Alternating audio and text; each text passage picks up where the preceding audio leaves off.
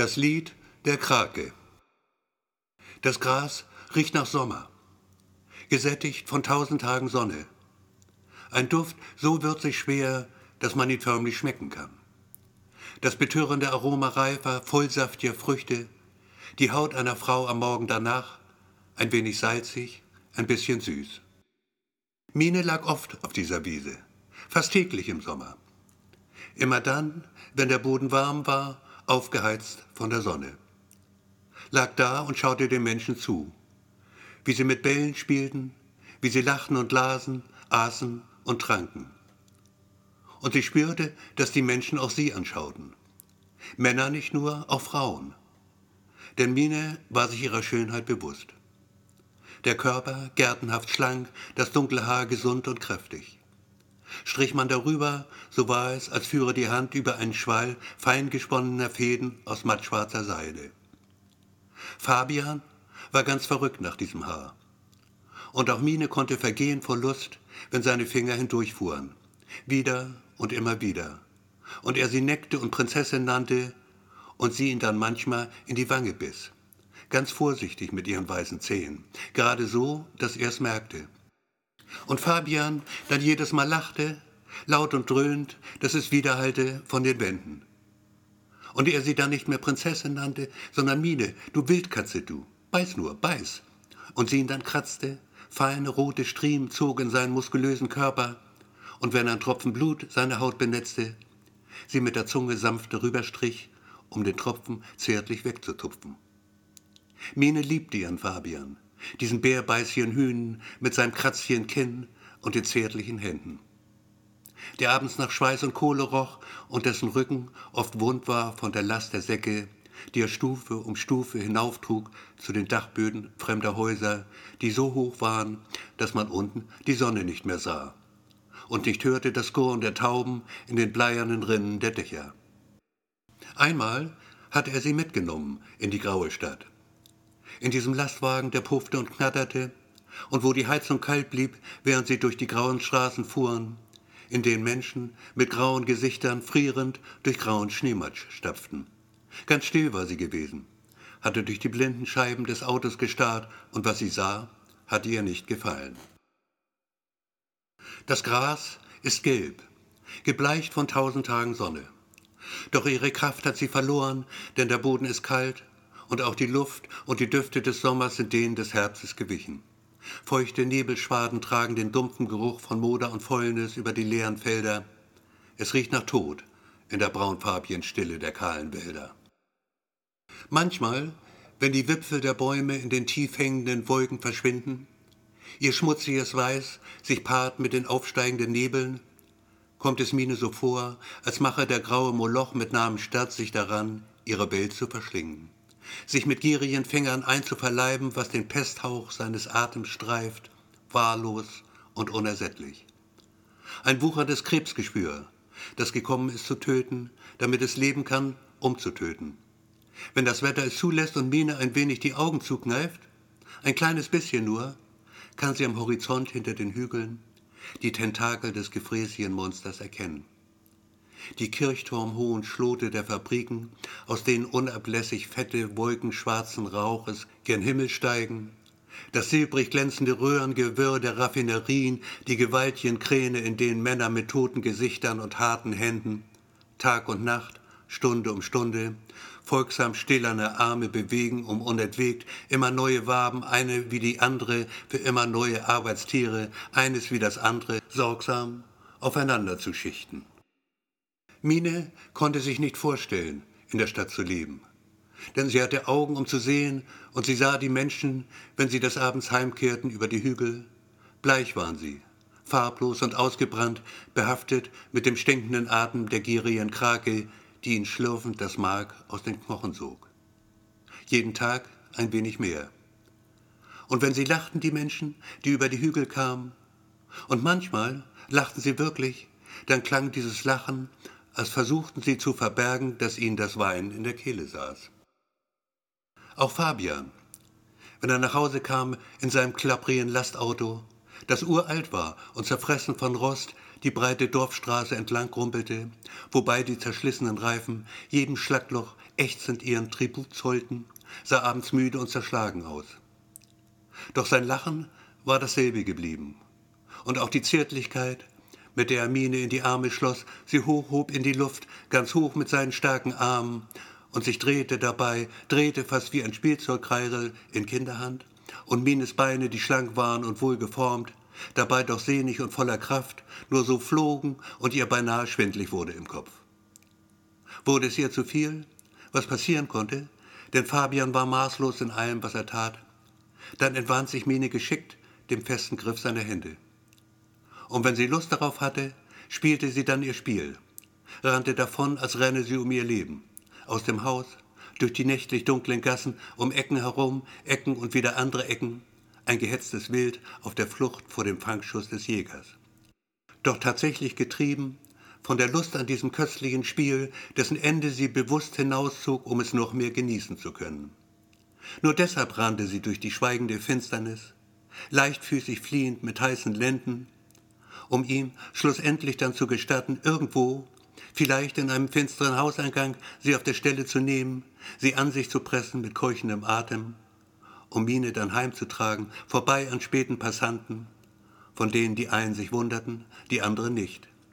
Denn man kannte Fabian und man kannte Mine und irgendwie war das alles in Ordnung so.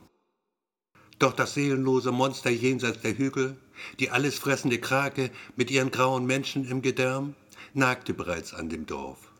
Kaum dass man es merkte, überzog sie es mit ihrem zähen Schleim und kaute und schlang und schied aus, und wo sie gefressen hatte, gab es keinen Unterschied mehr zwischen Kommen und Gehen, zwischen Tag und Nacht. Der Schleim der Krake aber drang in die Köpfe der Menschen. Er betäubte sie wie eine Droge. Ihren Augen schickte er falsche Bilder, den Ohren falsche Töne. Er sang ihnen das Lied der Krake und machte sie glauben, dass es schön sei, grau zu sein. Denn das blutleere Untier war schlau und es hatte viele Gesichter mit denen es die Menschen vortrefflich zu täuschen verstand. Dann kamen die Hunde, kleine, possierliche Tierchen, kaum größer als gut genährte Ratten es waren.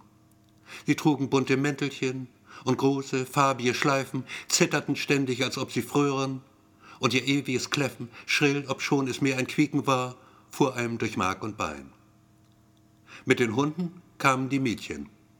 Auch sie trugen bunte Mäntelchen, doch statt großer, farbiger Schleifen hatten sie große, üppige Brüste.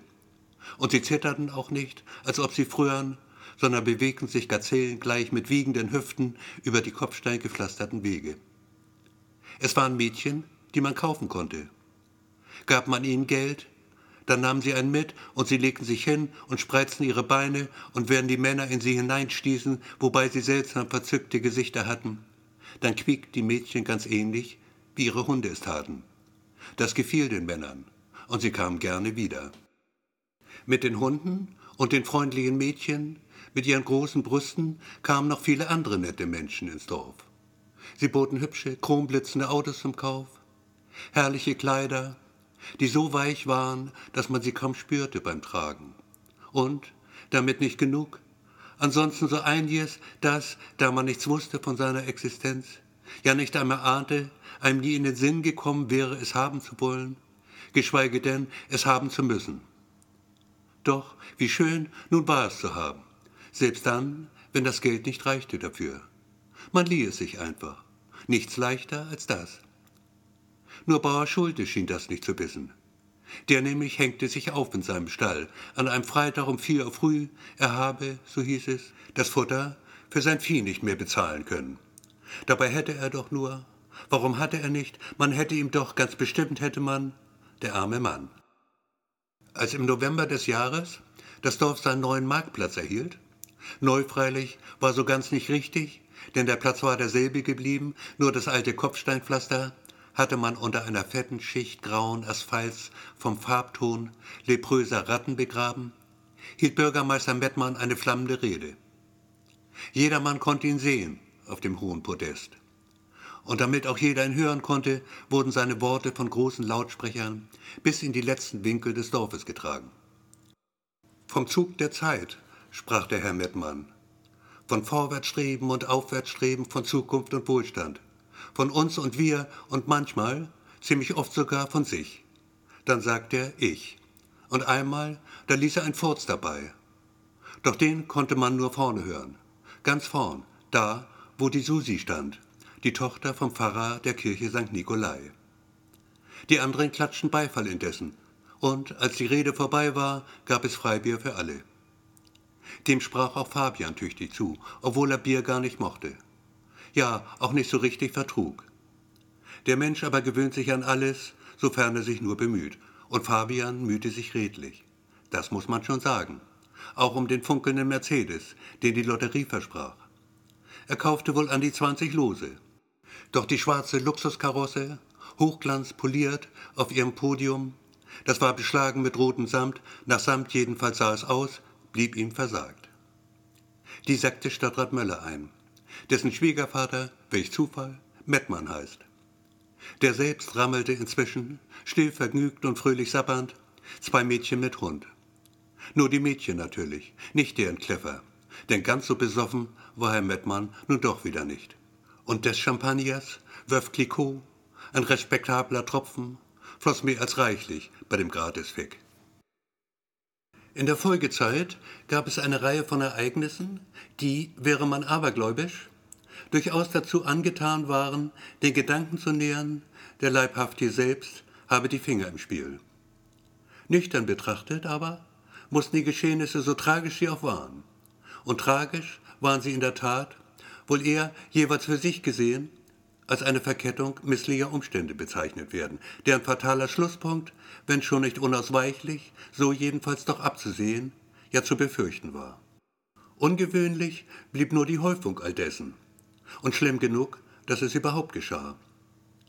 Die Susi etwa, des Pfarrers Töchterlein, ganz plötzlich schwanger war, geschwängert vom eigenen Herrn Papa, der freilich stock besoffen war, als dem so geschah, und seitdem hackevoll meist auch auf der Kanzel stand, von der dann eines Tages so ein Pech aber auch runterplumpste, sich gründlich die Gräten brach.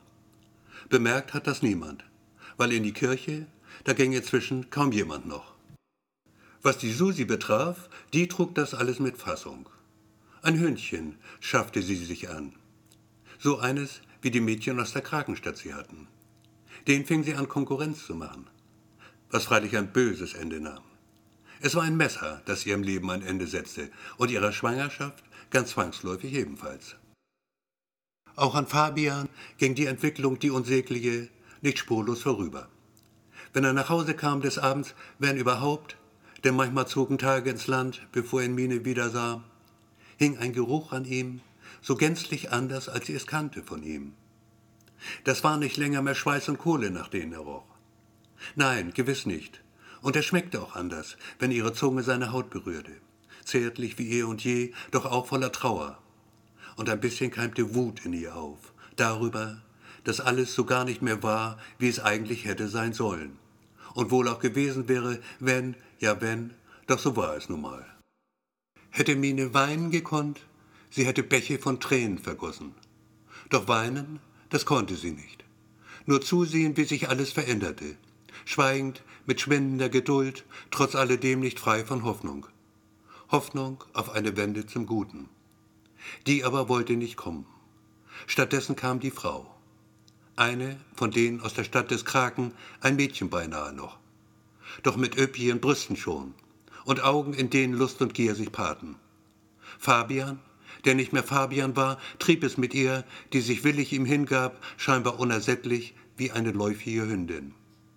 Tag und Nacht machten sie es, während Schweiß ihre sich windenden Körper bedeckte und draußen Mettmann sich ein Bärtchen anklebte und alle Heil Mettmann schrien und während sie es taten, die Mettmann-Gattin ihren Schwager vögelte, Bauer Schultes, trauernde Witwe, sich im Dorfteich ertränkte. Die Krake indessen, sie fand das alles köstlich, zog emsig auch weiterhin an den Fäden, dieweil sie fröhlich ihr Lied dabei sang, Tralali, Tralala. An einem Freitag, dem 13., das mag ein Zufall sein oder auch nicht, fährt Fabian mit seiner Klapperkiste mitten hinein in die Zapfsäulen der örtlichen Shell-Tankstelle. Nicht absichtlich freilich. Nein, einfach so. Es müssen die Bremsen gewesen sein. Das gibt ein hübsches Feuerwerk, dem außer Fabian das halbe Dorf zum Opfer fällt. Denn auch ein nahes Heizöllager fliegt in die Luft. Ringsumher die Häuser brennen schon bald wie Zunder. Zu einem Überfluss erwischt es dann noch ein Munitionsdepot des Militärs. Alles in allem bleibt kein Stein mehr auf dem anderen. Als aus der grauen Stadt mit viel Gesumms die roten Feuerwehrautos eintreffen, taumelt ihnen ein Mädchen entgegen, dessen buchstäblich hervorstechendes Merkmal ihre üppigen Brüste sind. Augen hat es keine mehr. Nur leere Höhlen sind dort. Höhlen, aus denen Blut über bleiche Wangen sickert. Miene hingegen sehen sie nicht. Ein paar Kilometer entfernt von dem brennenden Inferno. Dort sitzt sie und macht sich schön. Erst ganz zum Schluss leckt sich die Katze das Blut von den Krallen.